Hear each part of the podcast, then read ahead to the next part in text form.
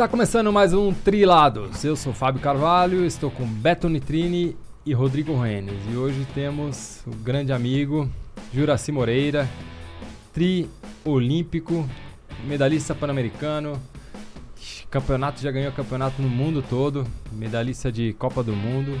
Mas na minha opinião, a maior medalha que ele, que ele carrega é essa medalha aqui, ó. Escolinha de triatlo. Então trouxemos o Jura para falar um pouquinho da carreira dele e um pouquinho do que ele está fazendo ultimamente. Jura, obrigado pela presença aqui.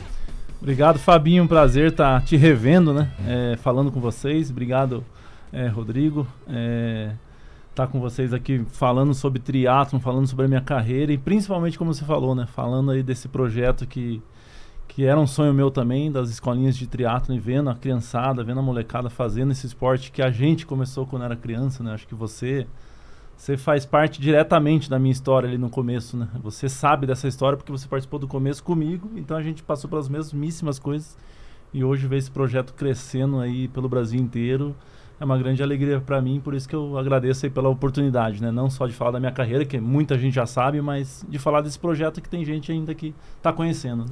Vamos voltar então um pouquinho, Jura, lá em 94, quando você começou. Vai, conta aí como é que foi é, o seu primeiro contato com, com o esporte, como é que você conheceu? Como... É? Cara, a gente começou muito cedo, tanto eu como você, mas eu comecei ali pela natação com 10, 11 anos de idade.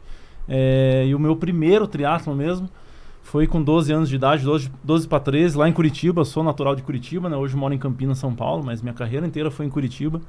É, e aquela época que ninguém nem sabia o que era esse esporte, né? A minha mãe, quando eu comecei ali, a minha mãe falava pros vizinhos, pros parentes, e o pessoal, pô, mas que peça que ele tá ensaiando, né? Faz teatro. é, cara, isso era muito normal naquela época, né? As pessoas não sabiam nem essa palavra, triatlo. Né? Então eu comecei nessa fase em, praticamente em Curitiba ali eu era uma das únicas crianças, né, fazendo triatlo. Eu lembro que saiu um ônibus lá de, de Curitiba para vir competir aqui no Troféu Brasil de Santos. Saía dois ônibus, na verdade, que eu falo que é a melhor época do triatlo, né? Que só quem viveu aquilo sabe o quanto era legal, né? Entrar no busão com a, com a molecada toda do triatlo. Molecada não, daí, daí que tá, né? Eu era o único moleque ali do meio, né? Geralmente eram os mais velhos e eu era o mascote de todo mundo. E foi quando eu vim pro meu primeiro troféu Brasil de. Meu primeiro sprint, sprint triatlo, short triatlo, como, como falavam na época, né? Que é o 750-25. Aqui em Santos em 1994. Que foi meu primeiro triatlo aqui com 12, 13 anos. E eu lembro que eu cheguei em quinto lugar ali na categoria. E quem ganhou? Fala aí, Rodrigo, quem ganhou essa categoria? Quem, quem, quem? Fabinho Carvalho já estava lá em primeiro no pódio.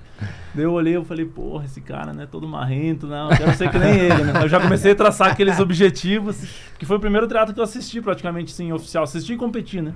De ver um teatro bem estruturado. Eu já tinha feito uma... Eu falo que foi o primeiro teatro oficial, mas eu tinha feito um Iron Kids, que era lá em Curitiba, um negócio bem pequenininho.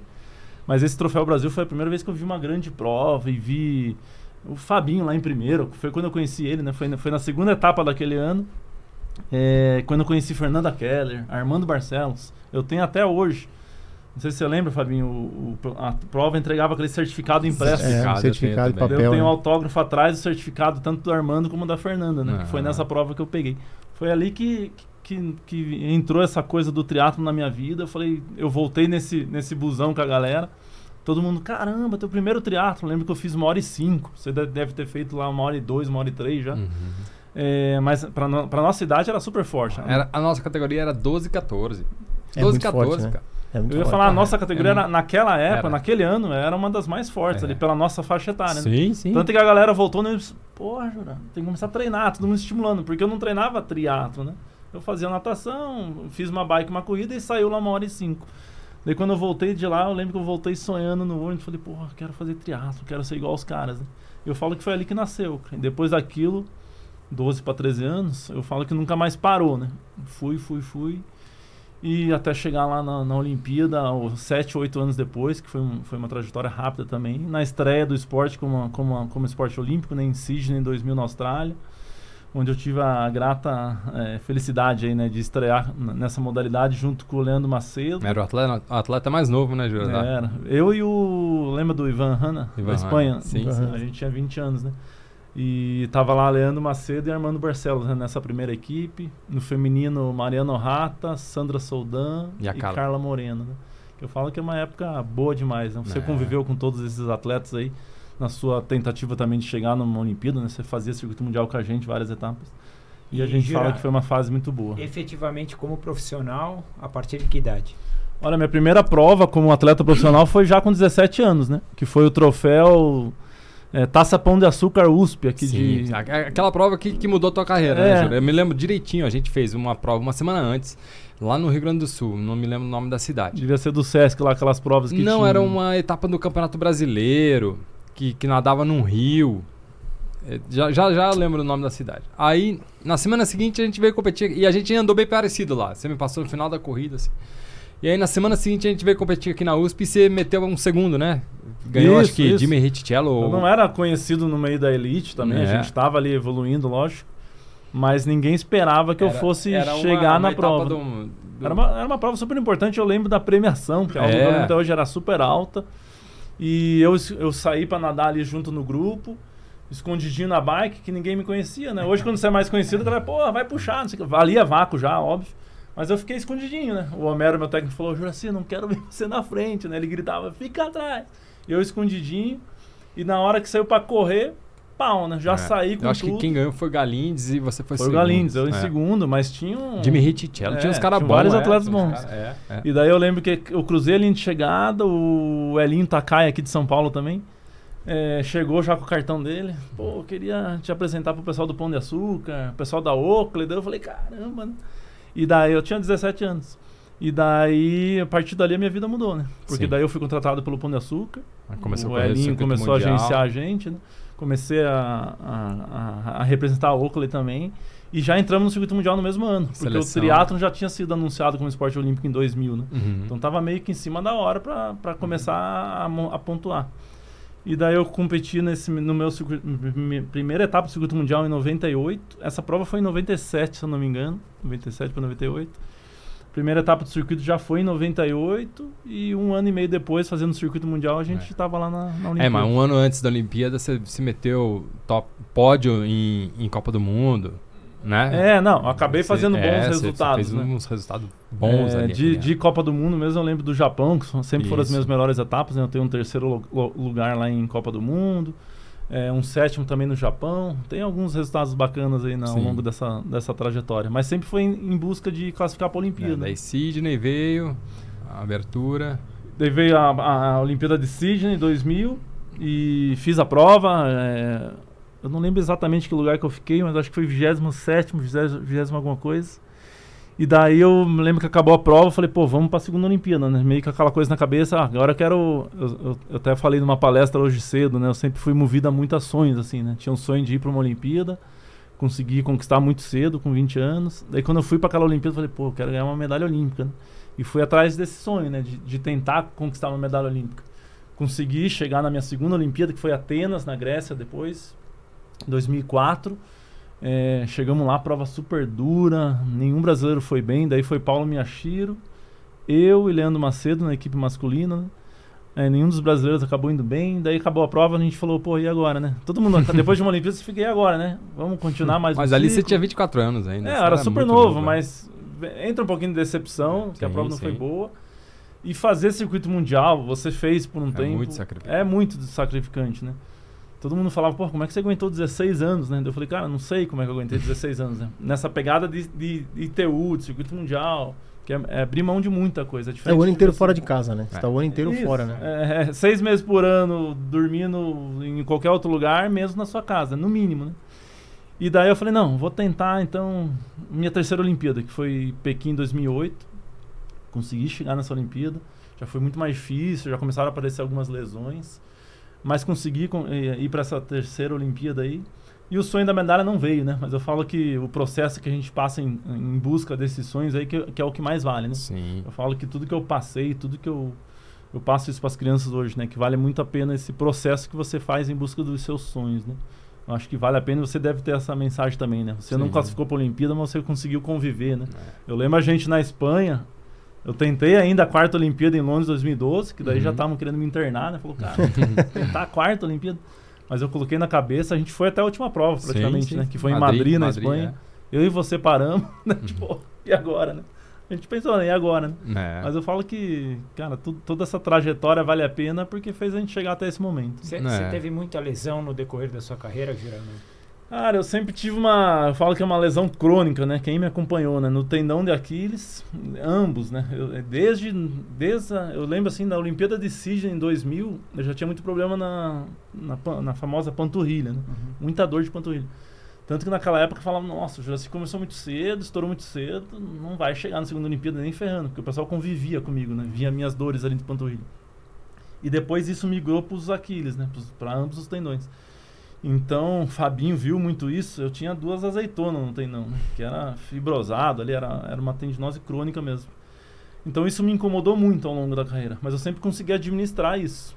Eu falo que nunca. Você não conseguia treinar tanto, né, Jura? É, eu falo, É. ah, por que, que talvez você não conseguiu chegar no nível de ganhar uma medalha olímpica? Porque Não, eu nunca eu- consegui dar eu me porrada, lembro aquela nunca dar preparação que a gente Você fez- não chegou a operar, não, né, Jura? Não. Eu me sempre lembro uma não- preparação que a gente fez no México, é, que a gente ficou lá em, em La Loma, lá na, treinando em altitude, e aí foi evidente, assim, porque se você tava conseguindo tratar bem aquela, aquela a sua lesão, e começou a treinar bem. E aí eu me lembro um, um treino que a gente fez uma transição, acho que a gente foi pra pista, aí o Jura me passou assim e foi embora. Eu falei, caraca, agora ele, ele tá entrando em forma, né, cara? Então, tipo, ele nunca pôde, né?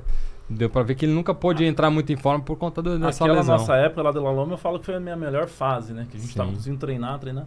Quando eu conseguia né, administrar essas tendinoses crônicas, eu conseguia treinar forte a um nível que tem que ser treinado. Sim. O cara que vai que, que quer ganhar uma medalha olímpica, ele vai ter que treinar porrada, né? Ele vai chegar no seu extremo sempre, que era o que a Querer- gente tentava fazer. Querer correr a 4 por quilômetro e no dia da prova fazer Não, um é, milagre. 4 km era o aquecimento É. solto e olha lá, né? É. Mas o alto rendimento te exige isso. Que você esteja no seu limite, só que Todo o tempo. né? pouquíssimos aguentam, né? Fala qual é o segredo dos grandes campeões aí que eu, que eu vejo, né? Os grandes caras do circuito mundial de ITU que correram com a gente. Eles tinham uma capacidade de recuperação muito além da nossa. O cara competia com a gente no circuito mundial, na semana seguinte ganhou essa prova, na semana seguinte tá lá dando pau, ganhando. Pô, a gente de fazer uma transição de ir pro Japão, para ir pra Coreia, para ir para outro país, de uma prova para outra, a gente fazia bastante. Pô, a gente chegava, acabava meio acabado, né? De uma prova Uhum. para outra. E os caras não, sempre eu falo que o nível de recuperação desses caras eram muito alto. E quem sabe a, essa medalha olímpica que você sempre procurou, procurou, quem sabe o Miguelzinho e o, o, O Messias. o Messias traga pra gente, né? cara? Hoje- Porque hoje é eu uma- vejo é, é o que eles, eu falei então. pro Ribeiro, assim, tipo, isso aí é um, é um reflexo do trabalho que você fez, que o Ribeiro fez, que a Fernanda Keller fez, que veio abrindo o caminho e hoje eles estão onde eles estão, né, cara? Sem dúvida. Eu vejo é, o trabalho que eles estão fazendo hoje, né? E falo, cara, a gente tem, né, chance de Uhum. chegar numa medalha agora. E até mostra como o processo é longo, né? A primeira É, Olimpíada lá exato, que a é. gente Poxa. esteve foi em 2000, né? Agora na próxima Olimpíada de 2024 a gente já chega com chance de medalha. Só que ainda é um problema grave, né? A gente chega com um, dois atletas, né? A gente tem que ter muito mais atletas chegando no nível de participar de uma Olimpíada e quem sabe num nível de ganhar uma medalha. Mas eu falo que esses dois aí, e a gente viu eles treinando, né? Eu conheço os dois de pequeno. O Miguel aqui de, do, do Pinheiros, que era atleta do Pinheiros ainda, ele era uma criança. E o Messias lá do Ceará, que veio de um projeto social também. Então eu uso ele, né? Ele é um Sim, case para eu um case falar para todo mundo, né? De, de estímulo. É. Que não existe barreiras, né? O, o Miguel de uma família mais estruturada, sim. Eu Sim. também venho de uma família mais estruturada, você também. A gente teve a nossa chance, conseguimos.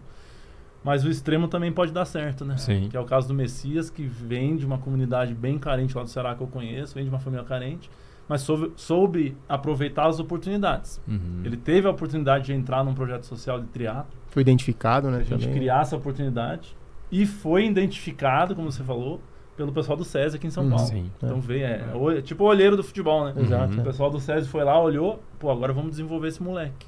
Desenvolveu e agora Sim. tá aí. É, com chance de ganhar medalha. Duas medalhas no, no ano em Copa do Mundo. É, isso tem né? uma coisa que o, o Júlio tava falando, né? Que cê- vocês foram, vocês ganharam a categoria no 12, 12 14, né? Eu, eu comecei no 18 24, né? No, em 97 e tinha muita gente nessa categoria. Hoje ela, hoje ela é uma categoria muito pequena, né? Uhum. A gente, o triatlon começa nos 30 hoje, né? E Sim. na verdade acaba nem começando nas provas curtas. Que as provas Uhum. curtas- agora, agora parece que tem o troféu tá revivendo aí, tá com umas provas legais agora, né? cheias de novo. Mas a gente não tem essa. Até o- a gente gravou um programa, né, Rodo? Eu, você, o Ri, falando sobre o fomento do, do, do, do esporte, né, para os jovens, né, para o pessoal entrar no triatlo mais novo, né, e a, gente- a gente tem essa dificuldade ainda, e acho que é um trabalho também que vocês têm feito aí, que é o que você falou do Messias, né, que às vezes aparece num projeto como esse, né, que projeto. acho que é uma... Um negócio legal que, que eu sempre admirei o Jura, assim, ao longo da carreira, é a sua preocupação com sua imagem, né? Lembra daqueles fast triathlon, você Ah, é, ia todo, é todo uniformizado, a Esporte imagem espetacular de bacana, manhã cedo, né? É. sempre teve um bom relacionamento com os seus patrocinadores, patrocinadores fortes, e, e isso foi sempre uma preocupação pa- sua, né, Jura? Fala Com isso um certeza. pouquinho e, pra a, gente. e a nossa época, aquela época nossa, né, Fabinho? Não tinha ainda rede social, né? Então, Então a tua imagem atrás, era né? você mesmo. Não tinha nem internet atrás. ainda. Não, e, e uma coisa que chamou isso que você falou agora, que o Jura está explicando, Fabinho. Agora, talvez na, na metade da tua carreira para o final, patrocinadores diferenciados. Então eu lembro o Jura com o Clube Social, que eu nunca vi com nenhum outro É. atleta. Eu lembro o Jura Não, com sempre- o Banco Safra. Sempre, Exatamente. Então isso são patrocínios totalmente sempre, diferenciados. ó, era gralha, não era? Gralha Azul. Gralha primeiro Azul. patrocinador, uma Aí depois você teve Pão de Açúcar, Pão de açúcar. aí Brasil Telecom, né? É, Não, eu porra, falo que. é, a palavra sorte eu não gosto de usar, né? Mas eu sempre tive a sorte de, de ter bons patrocinadores, mas como você falou, né? Eu sempre me preo- preocupei muito com esse lado de imagem. Dá um né? retorno, né? Então, quando abriu lá aquela chance de ter o esporte na Globo, né? O Fast que pra mim também foi muito legal, né? Eu, eu competi 10 anos naquela prova, né? 10 edições eu acabei fazendo, desde a primeira, acho que até uma das últimas. E a gente tinha a oportunidade de aparecer na Globo, né? E eu lembro que o gaioto que organizava a prova, a camiseta aqui era dele, né? Dele, ele vendia pros patrocinadores dele. E a gente tinha algumas coisinhas liberadas, Tinha né? boné e tatuagem, É, acho. alguma coisa assim. Daí eu falei, pô, tem que aproveitar, né? Então vamos colocar no boné dentro da aba que é a logo, porque a Globo só corta aqui, daí mostra pra cima. Eu lembro de eu fazendo isso mesmo, cara. De indo lá na gráfica, coloca logo aqui, faz aqui. E eu lembro que sempre deu um baita retorno, né? Sim. Do jeito meio amador de fazer, né? Não Uhum. tinha uma agência trabalhando comigo, não tinha Mas depois você disso. tinha assessor de Isso, imprensa, a o gente Fábio foi evoluindo, Maradei, mas eu né, falo cara? que no começo é tudo É. assim, né? A gente realmente queria. E eu me preocupava muito com isso. E eu vejo a molecada hoje, pô, patrocínio, patrocínio. E nem eu mesmo postar, né? Eles não, eu falo, gente, direito, vocês não cara. eram da nossa época, né? Sabe como é que eu. é, algumas pessoas sabem disso. Como eu ia- fui atrás dos meus primeiros patrocinadores, quem é mais velho lembra da lista telefônica, aquela Uhum. grossona das páginas, Páginas amarelas. amarelas. Eu olhava lá a empresa que tinha lá no Paraná, com que era a página inteira, geralmente eram as maiores empresas, né? Que compravam os anúncios. Sim. Eu pegava lá, ligava, cara, me lembro minha mãe e meu pai me ajudando. Era, mandava no fax o currículo, né? Mandava por fax lá o currículo e nenhuma deu certo. Mas eu falo, cara, essa atitude de querer né, É. fazer, acabou que outras oportunidades vieram, mas aquilo de eu pegar, olhar a empresa, mandar o fax, eu falo que tudo isso reflete, né? Sim. E eu falo que isso também falta hoje em dia, né? Da, da molecada principalmente ir atrás, né? não é fácil. Uhum. A gente não conseguiu o nosso primeiro patrocinador fácil. A gente não consegue até hoje de maneira muito fácil, né? Sim. Mas a gente tem que cuidar da imagem, é o que eu sempre falo. Uhum. Que bom fosse, né? Que o atleta profissional só precisasse Treinar. treinar, comer e dormir, né? Que é o Sim. sonho de qualquer atleta profissional. Eu Sim. falei, cara, isso é obrigação. A gente tá muito longe do futebol, né? Agora pra você tem que ser. Hoje em dia tem que ser blogueiro. E a galera às vezes critica blogueiro, né? Fala, cara, você que tá criticando, me desculpa. É. Você tá tem por que fora. ser blogueiro. Tá por é. fora. Se especialize nisso, né? Tanto que um, um dos caras que, que eram da nossa época e continua até hoje, que eu admiro um monte, é o Santiago Ascenso, É. né? Por estar fazendo ele esse veio trabalho. aqui, ele deu uma aula sobre, Não, o Santiago sobre é- mídia social pra Falo gente. que ele é. É impossível, né? não- você não ser fã do cara, né? Porque ele começou lá com a gente. Sim. O Santiago ia Um treinar mais lá, novo lá em que eu, né? Ele tinha 15, 16 anos e ia lá ficar lá em casa. E É. eu lembro, ele sempre também foi muito preocupado com isso, com essa imagem. Sim. E hoje está ele, né? Com uma das maiores assessorias do Brasil, se mantendo como atleta profissional ainda. Ainda competindo. E um cara que vende muito através de rede social, né? Sem Uhum. ser apelativo. Sem ser apelativo, Isso, exato. é Com- ele faz um conteúdo orgânico, legal. né? Né? Eu, eu gosto dele por causa disso. Tem um conteúdo Sim. legal, né? Então Muito eu falo legal. que é, os atletas têm que olhar isso, né? Exato. Um pouco do que a gente fez lá no passado, que era um jeito ah, bem rústico de se fazer imagem, marketing, até hoje um Santiago Ascenso, que é do passado, mas soube se reinventar. É. O atleta que não fizer isso hoje, infelizmente não adianta É, ganhar a medalha. Tem diversos exemplos, né, que você pegar pelo mundo aí de atletas que às vezes, claro, tem caras que têm muito resultado e tem uma, uma boa rede social, e tem cara que às vezes não tem um resultado tão forte, mas pela rede social que o cara tem, ele tem, pela, pela imagem que ele vende, É. pô, ele tem uma atração enorme, E né, daí pras tá marcas errado? e tudo. Lógico que não. Né, Às vezes a Claro que crítica, não. não. porque aquele cara só é blogueiro. Fala, É. Cara, não só é blogueiro. Se ele tá conseguindo Claro que não. fazer o nosso esporte, o triatlon, conseguir virar um blogueiro, ter lá não sei quantos milhões de seguidores, parabéns pra ele, gente. O Sim. Esporte cresce com isso, né? É Uhum. Eu falo que o esporte não decresce. E uma outra coisa, Jura, que eu acho que, assim, para o triatlon profissional, principalmente para os que estão começando agora, às vezes a gente, eh, do ponto de vista de patrocínio, ah, o atleta ele fica muito naquela condição de ter uma marca esportiva e ponto final, quando você tem outras vertentes, de buscar um banco, de buscar uma montadora de carro. Pô, o Blumenfeld tem o patrocínio da Texaco, que Isso. se a gente for pensar, não é uma empresa ah, envolvida no triatlo há um milhão de anos. Uhum. Então você tem outros caminhos e não ficar no mais do mesmo, entendeu? Que às vezes você acaba conseguindo captar algum patrocínio eh, com o interesse dessa empresa estar envolvida com o esporte. Exatamente. Hoje eu, eu falo que as empresas estão em busca de muitas coisas. Talvez o que menos ela busque é a tua medalha, É. mas ela está em busca de outros Sim. que você pode trazer para ela. E quando você fala isso, ah, por que, que uma empresa de carro patrocina um atleta? Não, tinha que ser uma empresa só de tênis. Exato. Não, Exato. talvez diretamente sim, né? Uhum. Mas indiretamente hoje o mundo tá aí, né? Cheio Não, de e, a- marcas, e, cheio de... ó, e se vincular ao esporte para a empresa é muito empresa é bom. muito né? bom. É muito bom. Não, um exemplo que a gente, pô, eu tava vendo aqui, a- até dois anos atrás, quem conhecia essa Vinfest aí, que é a patrocinadora do Ironman do Mundial? Ninguém Ninguém, nem sabia que era uma marca de carro, principalmente aqui no Brasil que não existe a marca, né? Mas agora todo mundo sabe. Uhum. Todo mundo conhece a marca, porque, pô, os caras estão expostos a um público que gasta, um público consumidor, né? Então, Uhum. é isso. Às vezes você não tá limitado apenas às marcas esportivas, né? Então é importante você estar atento ao que tá acontecendo também. Ô, Jura aí, como é que pintou a, a ideia da escolinha do triatlo? Cara, daí já no final da minha carreira, né, em 2014, foi minha última prova como profissional, né, que foi o meio Ironman lá de Miami. É, daí nesse meio, em 2014 ainda, né, eu fui convidado lá pelo COB, pelo Comitê Olímpico Brasileiro, a fazer o curso de gestão de avançada lá de organizações olímpicas, que é é uma pós-graduação em gestão esportiva, basicamente chancelada pelo COB e pelo COI. Né. Abracei essa oportunidade, fiz o curso. E daí, nesse, mei- nesse mesmo ano, lá em Curitiba já existia um pequeno projetinho. Sabe aqueles projetinhos que o cara leva praticamente no porta-mala do carro? Uhum. Porra, o cara gosta. e quer- Amante. é, quero, quero ajudar essas crianças.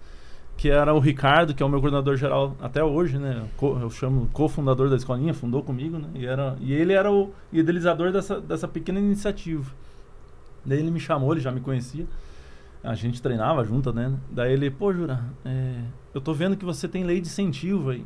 Porque eu era. é, uma das coisas que você falou da minha imagem sempre. Eu fui- sempre ia atrás de como angariar recursos de uma maneira um pouco mais fácil, né? Que sempre foi difícil. Então eu acabei me especializando lá desde cedo. A lei de incentivo foi criada em 2007. Primeiro, os primeiros projetos foram em 2008, da Lei de Incentivo Federal ao Esporte. Em 2009, eu já estava fazendo o meu próprio projeto, da minha carreira, pela Lei de Incentivo. O Uhum. Banco Safra que você falou era via Lei de Incentivo. É, então eu acabei me especializando ali na, naquela época por causa da minha carreira. E daí quando ele falou, pô, tenta abraçar a gente, né? Fa- Vamos fazer um projeto e tal. E daí foi quando eu falei, cara, tudo que eu quero, né? Porque eu já tava com essa ideia na cabeça, né? O que, que eu vou fazer agora? né? Vou, vou parar, 2014. Fiz o curso de gestão. Daí veio a ideia, eu fiz lá, protocolei o primeiro projeto para 30 alunos lá em Curitiba, que eu pensei nos 20 que ele tinha, vamos colocar mais uns 10, né? Pensei pequeno ainda, né? Ah, Uhum. primeiro ano. Aprovamos o projeto, os meus mesmos patrocinadores, que você falou de relacionamento, né? Os meus mesmos patrocinadores na minha carreira foram os primeiros patrocinadores da nossa escolinha, Uhum. pela lei de incentivo, porque eu tinha um bom relacionamento com eles. Começou ali em Curitiba, o primeiro núcleo mesmo em 2015, ex- execução, né? O projeto foi feito em 2014, execução em 2015, a atividade mesmo. Aqueles 30 alunos, pegamos 20 que ele tinha. E da de 2015 para cá, cara, só foi crescendo. Graças a Deus, eu falo que muito sempre preocupado com a imagem do projeto. Então, tanto que eu chamo hoje a Escolinha de Triatlo uma franquia, né? Uhum. A, gente- a nossa franquia, franquia social, porque não se cobra nada para fazer, e a gente não vende ela, Uhum. não vende uma franquia. Mas o modelo é como se fosse uma franquia. Então hoje a gente chegou em 25 escolinhas no Brasil, Uhum. todas são iguais. É como você ir num McDonald's, vamos falar, né? Pode ir lá em Fortaleza, pode ir lá em Joinville, é a mesma cara, a mesma comida, Mesma operação. mesma operação. A operação. nossa escolinha busca esses conceitos de franquia, né? Eu- Uhum. Eu sempre busco isso para fazer ela crescer. vem dando certo. Então, desde aquela época, a gente vem crescendo, crescendo, crescendo. Hoje a gente tem mais de 50 empresas no, no projeto como um todo.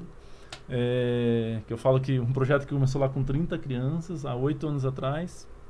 A gente captou naquele ano, acho que 200 mil reais, alguma coisa assim. Não, menos até. No primeiro ano, acho que captou 120 e poucos mil.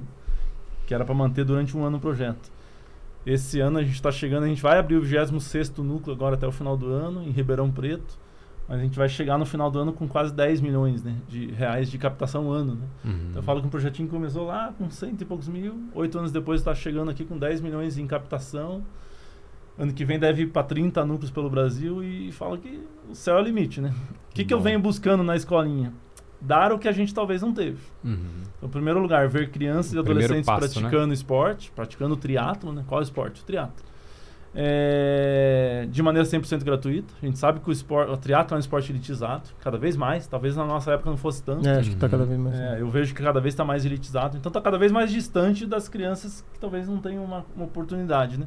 Então nosso objetivo sempre foi focar nisso. A é, criança de escola pública tem preferência em vaga. E, e o nosso formatinho foi, foi moldado para isso, né? E a gente vem, a gente vem tentando é, crescer nessa vertente e com isso a gente está conseguindo re revelar vários talentos aí no esporte, né? mesmo, mesmo sem querer. Uhum, é. Acho que é um assunto da pauta assim que a gente vê. Hoje a gente estava lá no COB falando sobre isso também, é, detecção de talentos. Né? Eu falo que o nosso projeto, mesmo sem querer, sendo um projeto de iniciação lúdica, é, o que a gente ensina no início, né? Uhum. Brincar, fazer, é, fazer teatro de maneira divertida, brincar, né? Brincar de fazer teatro. É assim que começam as atividades na escolinha. Mas eu falo que gratuitamente a gente está revelando vários talentos e a gente tem um, um, futuro aí que, que pode resolver a nossa lacuna, né? De Sim. ter outros Juracis, de ter outros Fabinhos, de ter outros Miguels, né? Porque a gente sabe que ainda falta muito para a gente chegar num nível que o triatlo seja um esporte popular nas, no Brasil. Nas 25 escolinhas hoje tem quantas crianças? Hoje no total a gente tem 1.300 alunos, né? oficialmente dentro das nossas escolinhas. E o mais legal, um número bacana, desde o do início ali a gente vem focando, e principalmente dois anos para cá, que agora eu, a gente coloca em em contrato com as empresas, né? Que é o estimular o, a, o acesso ao, ao, público feminino né, no esporte. Então a gente garante que 50% das vagas vai ser destinada ao público feminino. Legal. A gente não consegue ainda chegar nos 50% exatos, mas hoje a gente tem aí em média 45% de todos esses 1.300 alunos meninas. Isso, e a gente sabe legal. que o teatro feminino ainda está muito mais distante. E cresceu bastante, né? Mas a gente ainda é muito Sim. pequeno. Mas quando né? você vê criança, Comparado... falar de criança e adolescente, o público feminino é, é, é. bem baixo. Né? É. A gente vem tentando Você estava falando aqui que vocês têm dificuldade da, de manter a, a, as meninas né, no, no, esporte depois de, de, uma certa idade, né, Ju? Eu falo que manter o, a, o aluno, o atleta, né, seja menino ou menina, na fase ali de escolhas, que é 16, 17 anos, é a maior dificuldade, né? E a gente viveu um pouco disso, né? Uhum. A gente com 16, 17 anos, nossos pais, pô, estudar, entra naquela fase de escolher, né? fazer a faculdade, ou vai trabalhar, né? É, começar a trazer dinheiro em casa. Então essa, essa, essa fase de, de escolhas aí que a gente fala é fundamental, né? Então a gente vem conseguindo é, não perder tanto esses, esses talentos, mas eu acho que o feminino passa por um estágio pior ainda, né? A menina ela tem muita é, diferença hormonal, né? Quando ela passa ali na fase de pré-adolescência para adolescência para adulto. Talvez seja a nossa dificuldade também, né? Uhum. De achar meninas no alto rendimento. O triatlo não é um esporte sacrificante. Sim. Para mulher, talvez mais ainda. Então a gente vê vários casos de, de meninas da elite que vão ou fazer uma gravidez mais tardia, porque tem aquela questão de ser mãe, ah, quando ter, quando não ter filho.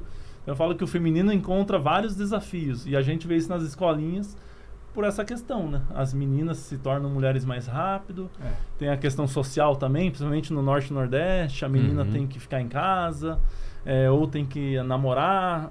É, pasmem, mas lá ainda tem alguns locais, norte e nordeste, principalmente os locais mais carentes. Né? A menina tem que ficar em casa para casar, para arrumar um marido. Tem, a, a, gente escuta isso ainda, né? Uhum. Eu falo que é um desafio bem grande, mas a gente vem conseguindo enfrentá-lo. Jura, é, não sei se na tua época é, como profissional a gestão da CBTRI, não sei se era a época da gestão do Calazans ou já do Frois. É, peguei as duas. Pegou as duas. duas. Eu, eu, queria que você falasse é, como é que você está vendo a atual gestão da CBTRI, onde pô, Armando está lá, Virgílio está lá, já foram atletas, então tiveram do outro lado da mesa. É, eu lembro que você também teve ali uma, uh, um interesse em, em, em, trabalhar dentro da CBTRI. Existe ainda esse interesse no longo prazo? Eh, e como é que você vê a, a atual gestão hoje? Cara, eu tava falando com o Fabinho até agora na hora do almoço. Que bom que eu não ganhei, né? Eu É. fui candidato a, a presidente da confederação, no meu pós-carreira também. É, e você participou também, Rodrigo, ativamente disso, né? Mas eu falo que nada é por acaso, né? A gente tomou um pau, na verdade, né? Só ganhou o voto da nossa própria chapa, né? O resto das federações votou na outra chapa, que era o Marco Laporta e o Ernesto lá da Bahia, como vice, né? É, mas foi um belo aprendizado ali, a gente mostrou um pouquinho da nossa cara. né? É, E o interesse, né, de, de da- Isso, pela isso. parte de gestão. Mas eu falo que graças a Deus não deu certo, né? Porque talvez as, as escolinhas não teriam crescido tanto Ah. e eu, como presidente da confederação, não conseguiria fazer, né? É, e o Marco hoje é vice-presidente do COB. Isso, que eu vejo que é, pr- quando você está na confederação é muito mais difícil. Então, quando a gente fala de confederação, hoje eu consigo entender muito mais esse lado, né? É, da gestão e tal, como é engessado, né? Como é amarrado você evoluir nesse sentido, né? O, o, o Laporta que venceu, na verdade, naquela ocasião. A gente até naquela época tinha um certo atrito, depois, pô, no ano seguinte a gente já estava se falando normalmente. E hoje encontramos lá ele cedo de manhã, tiramos uma foto, ele até ele zoou, né? Pô, essa foto há alguns anos atrás, né? Eu falei, não, o mundo dá voltas, o que importa é cada um ter essa humildade, né? De saber que, que lá na frente a gente pode se reencontrar. Ele saiu da confederação, hoje ele é vice-presidente do Comitê Olímpico Brasileiro, né? Então hoje a gente vem numa relação muito legal. Agora a própria atu- atual confederação, né? Com o Virgílio, com o Armando lá dentro. Eu venho falando bastante com eles e a gente vem tentando se ajudar. Eles, reco- eles reconhecem o nosso projeto como importante para eles. Na verdade, eu estou resolvendo Claro. um problema da confederação, né? Que é não ter projetos de base. É o fomento do esporte também. Isso. Então a gente acaba resolvendo isso para eles e querendo ou não a chancela, a chancela deles me dá credibilidade junto às empresas. Então eu falo que hoje a gente tem essa relação mais harmoniosa, porém eu vejo muito difícil. Hoje eu consigo enxergar como uma confederação é complicada. A gente está falando de rendimento, né? A confederação tem que incentivar alto rendimento, mas precisa de verba, precisa de incentivo, precisa de recurso, né? O recurso é limitado. E eu acompanho um pouquinho isso, que a gente tem nosso grupo de alto rendimento lá das nossas escolinhas, que são seis atletas. Pô, pra você mandar um atleta fazer uma etapa lá de uma, de uma etapa no México, você vai gastar 10 mil reais, né, hoje em dia. Então, É. quando a gente fala de confederação, É. é, a, gente, a gente tende a querer criticar bastante, mas eu vejo o quanto é difícil, porque você investe, investe, investe, e não é um retorno nada certo. Né? Você É, investir no bem isso, rendimento, Uhum. é um retorno quase zero. Porque a chance de um atleta não ir para a Olimpíada é enorme. Só que ninguém vai enxergar isso. Sim. A galera só vai met- meter o pau, Sim. né? Vai enxergar que, porra, gastaram 10 milhões com aquele atleta, não deu certo. Então eu falo que é, uma- é um desafio grande. Mas eu vejo também, pelo lado de críti- crítica meu agora, crítica construtiva, a confederação tende e tem que fazer muito mais. Eu, como escolinha, eu falo, ó, tô colocando tudo que vocês precisam, pô. Tem 1.300 crianças dentro triatlo aqui no Brasil. Vocês têm que ter um, um olheiro, vamos falar assim, detectando esses meninos e fazendo projetos que abracem esses atletas, pelo menos na região. Um lá na região sul, um na região norte, um na região nordeste. Se a gente tiver um, um projeto chancelado, financiado pela confederação, não é nem chancelado, que absolva esses talentos e trabalhe eles, a gente vai ter um puta resultado lá na frente. Não falta a confederação fazer isso. Ela vem com a intenção de fazer. A gente tentou lá em Curitiba, mas era via governo federal. Eu não participei muito ativamente disso, mas é um projeto que está acabando agora após um ano. Então, eu detesto esses projetos que começam e acabam depois de um ano. né? É. Não teve continuidade nenhuma. Um ano é nada, né? Mas é um início. Mas eu falo que tem muito ao que ser feito. Em conversa com, com- o COB também, o COB tende a só apoiar as confederações. Porque, e só no alto rendimento. O COB já começa a enxergar diferente, talvez por causa do que o Laporta está lá, né?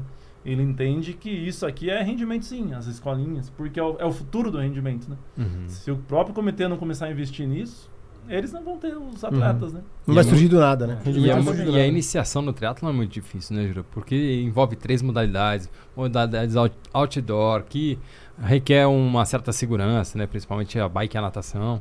Então a iniciação, a gente estava conversando, a gente a gente estava no, no evento do COB hoje e aí tinha uma pista de skate. Falou, cara, olha como é muito mais fácil, cara. É uma- dentro de uma quadra você monta uma pista de skate, Exatamente. é muito mais fácil. Então, Eu falo, eu falo que o nosso esporte, né, com exceção do hipismo e do- dos E da vela. esportes náuticos, é um dos mais difíceis de se iniciar. Mas a gente está conseguindo, né? Eu falo Sim. que Tá muito dá para né? fazer. Só que a É, um- é um esporte todo- fascinante, isso que é legal. É, né? dá pra fazer, É, mas a gente tem que ter todo- toda uma cadeia trabalhando em função disso. Né? Isso a gente tá falando de, de chegar lá com um atleta nosso nas Olimpíadas, que eu acho que é o que todo mundo que realmente gosta de triatlon quer isso, né? Uhum. Ver os nossos at- triatletas ganhando uma medalha olímpica e tal, né? Eu acho que tem como ser feito, mas o trabalho é, é o longo. trabalho é longo. É porque eu, eu- você tava tava falando, pô, eu, eu comecei com 18, 17, 18 anos. Pô, pra ir pra estrada no domingo, puta, minha mãe falou, vai pra estrada domingo, pô. É. não, mas vou com todo mundo e tal, pô. Era, eu vou de carona com não sei quem até o posto, de lá a gente sai. Então tem essa preocupação, aí, mas você imagina hoje no- na, na escolinha ainda, né? Com crianças menores ainda, né? Pra você colocar essas crianças num risco, né? Então você tem que ter um lugar, um local muito específico. Não é fácil organizar isso, né? É. Então é, eu acho que essa é uma questão É, mas o Júlio tava difícil do- da lá- infraestrutura, lá na é muito palestra, O Júlio tava complicado. mostrando assim. É, só basta também ter vontade, né? Ele Não, claro. tem um lugar lá no Ceará, né, Jura, que, que é um açude que eles nadam. A gente fala que o acontecer. local hoje é o que menos importa, né? A gente dá um jeito. Então a gente tem núcleos que tem uma baita estrutura. Lá em Curitiba, por exemplo, piscinas aquecidas, eh, cobertas, com área interna dentro do núcleo. A gente faz uma pista de mountain bike e tal, consegue, né? Você até falou de sair, né? A gente Uhum. evita sair. É, não dá, né? Porque tem essa, essa Difícil, né? responsabilidade gigante. Então a gente tenta achar no próprio núcleo locais acessíveis. Né? É, começa com mountain bike, até por isso, Uhum, vai ser mais uhum. fácil, né? Eu acho que crianças têm que começar na mountain bike mesmo. Mas a gente tem núcleos lá no Ceará, por exemplo, que não tinha nem piscina, não tinha nada. Ah, mas tem um açude, vamos lá ver o açude. Pô, as crianças estão lá nadando no açude, a gente tenta dar um, proporcionar um pouquinho de segurança. Como me falaram lá quando eu cheguei, né? Eu fiquei, falei, não, não tem como pôr aqui, é muito perigoso. Eles me falaram, pô, Jura, mas as crianças nasceram nesse açude. Você tá falando de uma comunidade super carente que elas tomam banho aí, né? Desde bebê. Então não. é, tira esse perigo que você tá falando. Você não tá trazendo tua filha que mora lá no sul pra nadar aqui no açude, né? Os moleques aqui dão um jeito. E realmente dão. Então a gente fala que hoje a gente consegue dar essa acessibilidade, fazer eles praticarem em qualquer lugar, né? Ah, isso é muito legal. Porra, e tomara que a gente veja dentro em breve um, um atleta olímpico saindo desse, desse, desse seu projeto aí. Cara. Cara, é, é- é um sonho. eu acho, não, eu lógico, acho né? que isso aí vai ser no- é, Questão questão, de de tempo. tempo. Questão de É, tempo, Tem exato. como, é, Questão de Eu tempo. é falo tanto que- atleta saindo É, dali, né? Eu falo que é um sonho, lógico, pessoal, assim, bem íntimo, né? Que eu não falo pra muita gente. Pô, se sair um atleta olímpico de lá, né? Eu com certeza vou ficar muito feliz. Mas o que a gente quer é espalhar, né? Sim. Falo que essa é a minha batalha hoje, é espalhar as escolinhas pelo Brasil inteiro. A gente está conseguindo. É, dá bastante trabalho espalhar pelo Brasil, né? Chegar em locais remotos é o que me dá o maior prazer, assim, Uhum. tipo esse do açude, né? A estrada mais próxima fica 10 km, né? 10 km de terra para chegar num local que tem a escolinha. Então isso me dá um, um baita prazer, dá um baita trabalho, mas eu acho que esse é o que é a nossa missão, né? De, de espalhar esse esporte que a Uhum. gente todos aqui amam, né? Que é o triatlon, pô, sendo praticado em aldeia indígena. Existe um projeto lá no Ceará em captação que é para acontecer dentro de uma aldeia indígena. É, a Vale do Rio Doce pediu para mim lá onde eles têm mineração em Carajás e Marabá. Eu vou lá no Google Earth. Geralmente eu faço assim quando eles me pedem uns locais muito inusitados, né? Eu lá aproximo na imagem, vejo se tem piscina, vejo se tem açude. De puta, não tem piscina. Beleza, mas tem um negócio que parece um açude. Beleza, vamos fazer. Então acho que essa é a nossa missão, né? Espalhar o triatlo em locais que nunca nem saberiam o que é isso e desmistificar, né? Essa Uhum. coisa. Eu acho que o, o triatlo sempre vai ser sim elitizado. Sim. Não tem como sair disso. E é legal, sou a favor. Não é que eu sou a favor, eu gosto disso, de equipamentos cada vez mais modernos, de bicicletas cada vez. Ah, amo bicicleta, né? Aquela bicicleta de 150 mil, cara, mas você já viu como ela é linda, esse carbono, aquele esse formato. Quem gosta sabe reconhecer Uhum. isso, né? Mas também eu quero ver o triatlon sendo praticado pela aquela criancinha lá que não tem nem tênis. É, é eu o me lembro, as- com a gente. não sei se você lembra as provas no México, as provas quando a gente ia competir no México, o Pucon também, eu me lembro. Cara, um dia antes tinha prova, assim, de 300 crianças.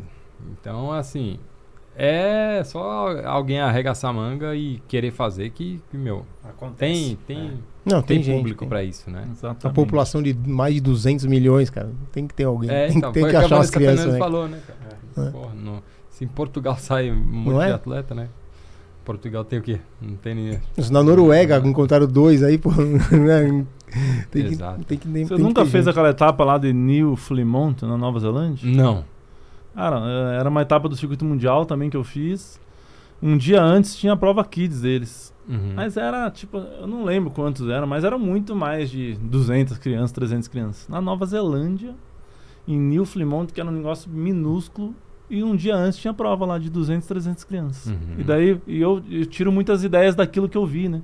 Criancinha com a bicicletinha com, com rodinha ainda dos lados. Mas tava dando a, a experiência pra Claro. criança, É, né? sim, tava sim. plantando. Ah, Não. por que, que lá tem tanto triatleta? Pô, porque lá a criança com dois anos tá brincando lá de triatlo, que o pai gosta, que o pai faz. É, o- É ah, a gente tem o Sam Laidlow, né? Ele fala, o, o cara que ganhou o Mundial início esse ano, ele, ele começou com 4 anos. E o pai dele organiza umas provinhas lá na França, não sei o que. Ele começou nas provinhas do pai dele. É. Tem foto, assim, vídeo ele correndo com 4 anos de idade. E o, pô, ele ganhou super prodígio, né? Com 24 anos ele ganhou o Mundial. Mas, pô, 20 anos depois o cara é campeão mundial, né? É. Exatamente. É, a gente tem exemplo, a gente mesmo, né, que tem filho, pô. Eu tava domingo lá na, na, na, na USP, na prova, meus filhos foram lá ver o finalzinho. Pô, eles ficam encantados, cara. Eles acham o máximo. Sim. Entendeu? Pra eles é, e, e é muito legal, porque toda criança gosta de nadar, toda criança gosta de pedalar, toda criança gosta de correr, né? Então, É. pô, é- é- não, é um- não é uma coisa que você tem que ensinar a criança a fazer, né? Ela já sabe fazer, ela já gosta de fazer. Aí ver todo mundo fazendo ali, pô, é um negócio muito legal. Eles criam uma, uma identificação muito rápida com o esporte, porque eles gostam, né, de, de fazer isso, né? Com certeza. Eu acho que, até aproveitando aí a, a audiência de vocês, né? A gente, eu, já falamos aqui de esporte elitizado, elitizado, e sim, o triatlo tem muita gente de elite, né?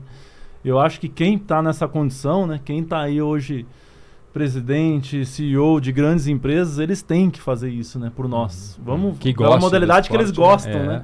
é. É, então hoje a gente tem um grupo de empresários grandes que fazem triatlo e que apoiam as nossas escolinhas através das empresas que eles trabalham. Isso só tende a aumentar. Então eu sempre dou esse recado, né? Pô, se você está numa grande empresa, se você tem uma posição de liderança que consiga influenciar, né? Uhum. Faça essa empresa investir nesse esporte que você faz. Não, e, possa, e pode É. até usar a lei de incentivo. Isso, tal, hoje em até dia a lei de incentivo federal tá aí, né? Que ela deduz o imposto de renda das empresas, pessoas jurídicas e pessoas físicas, né? Essa, essa é a nossa forma exclusiva de financiamento do nosso projeto, né? A gente não recebe doação direta, não recebe nada. É só por, por dedução fiscal das grandes empresas, né? Então hoje a gente consegue ter um grupo de triatletas e cada vez mais eu falo que virou virou item de currículo, né? Você tá numa entrevista lá de uma Ah, grande sim, empresa, É. Iron Man, legal, gente. Uhum. Contratado. Porque é uma verdade. É. Hoje eu, eu falo com as empresas, eu falo muito com o departamento de é, res- responsabilidade social e alguns marketing. né? Hoje está muito mais no res- responsabilidade social. Cara, a maioria, na verdade, a cada quatro é, entrevistas que eu faço, é, reunião que eu faço, uma alguém vai falar assim: nosso diretor, nosso diretor faz triatlo. Tipo assim, porque tá no, no meio, É, né, hoje dos- das grandes Cresceu empresas, muito, né? dos grandes CEOs aí fazerem esse esporte. Uhum. Então eu falo que a gente tem tudo para crescer em todas as vertentes. É realmente a galera se unir, né, em prol daquele esporte que a gente gosta. Sim, muito show. É isso aí, galera. A gente tá terminando aqui o episódio do, com o Juraci Moreira, nosso grande campeão e o, o mentor aí da escolinha de, de triatlo. Valeu, Jura. Obrigado pela oportunidade aí. Obrigado a vocês, gente. Jura. Um prazer estar tá, falando com vocês aqui. Sigam a gente lá nas redes sociais, né? Arroba escolinha de triatlon, arroba Juraci Moreira. E qualquer dúvida, pergunte para nós lá.